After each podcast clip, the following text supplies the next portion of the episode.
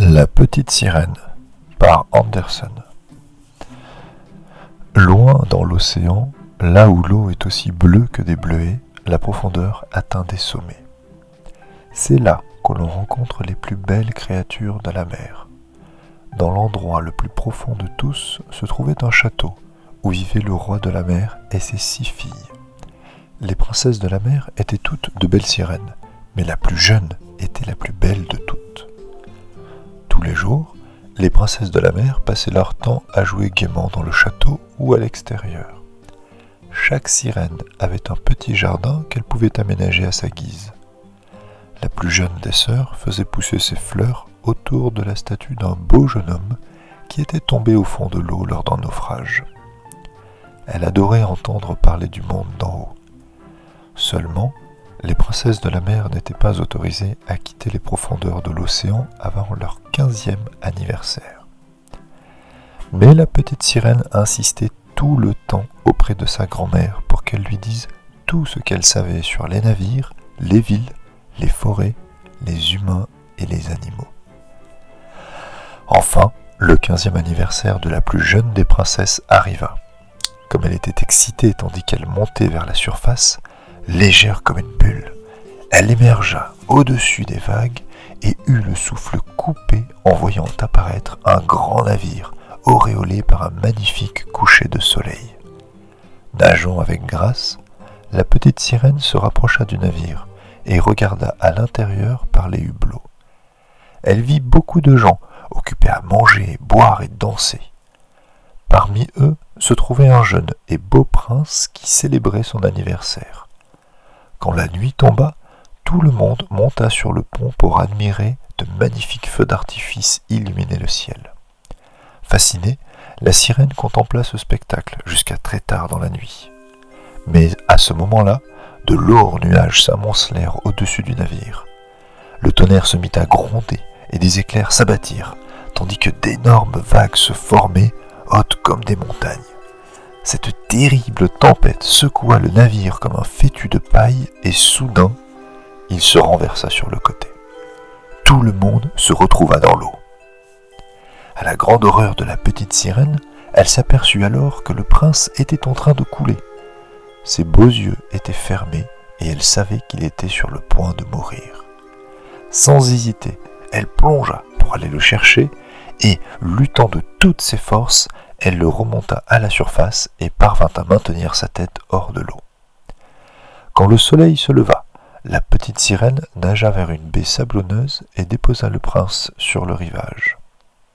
Elle caressa ses cheveux mouillés et l'embrassa sur le front. Il ressemblait en tout point à la statue de son jardin. À ce moment-là, des jeunes filles sortirent d'un bâtiment voisin.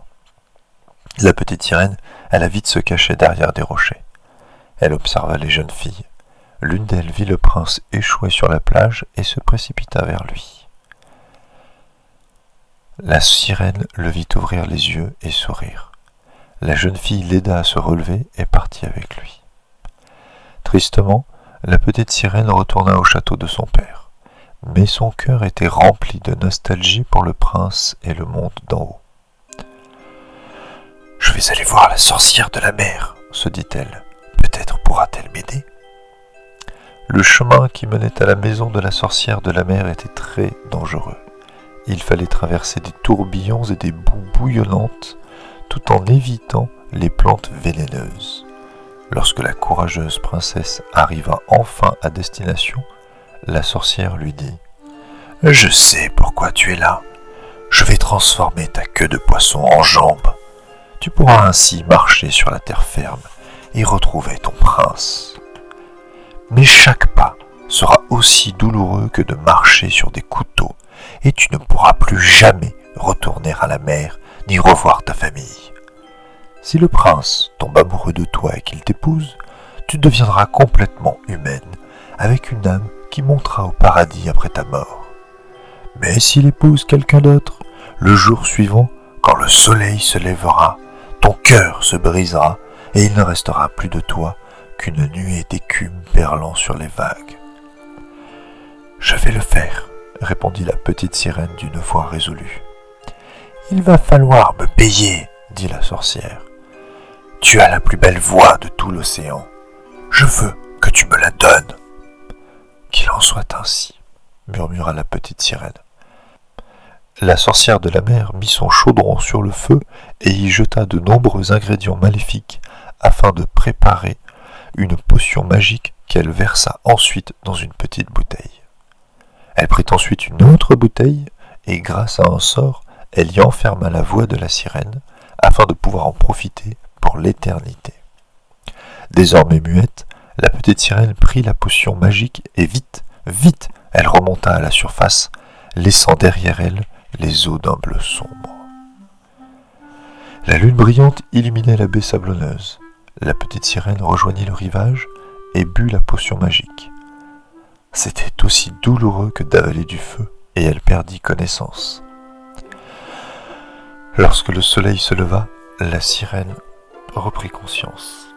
Elle était couchée sur le sable, et devant elle se tenait le beau prince qui lui souriait. Timidement, elle baissa les yeux et réalisa que sa queue de poisson avait disparu. À la place, elle avait une jolie paire de jambes et elle portait des vêtements. Le prince lui demanda qui elle était et d'où elle venait. Mais la sirène ne put que le regarder tristement en réponse, car elle ne pouvait pas parler. Il l'aida à se lever et à marcher. Chaque pas qu'elle faisait était douloureux, mais la sirène ne s'en souciait guère.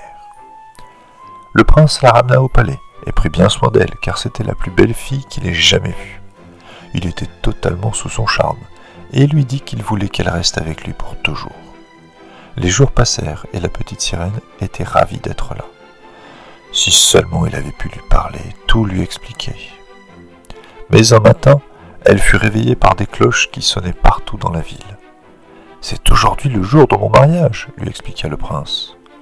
Sur l'ordre de mon père, je vais épouser la jeune fille qui m'a sauvé la vie alors que j'étais étendu à demi noyé sur la plage.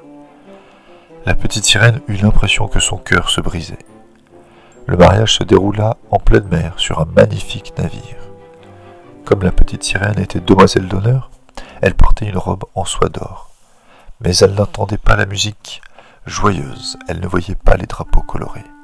Elle ne cessait de songer à toutes les choses auxquelles elle avait renoncé, à tous ses sacrifices, pour finalement mourir et se volatiliser, ne laissant derrière elle qu'une nuée d'écume perlant sur les vagues. Tard dans la nuit, le prince et son épouse rejoignirent leur cabine.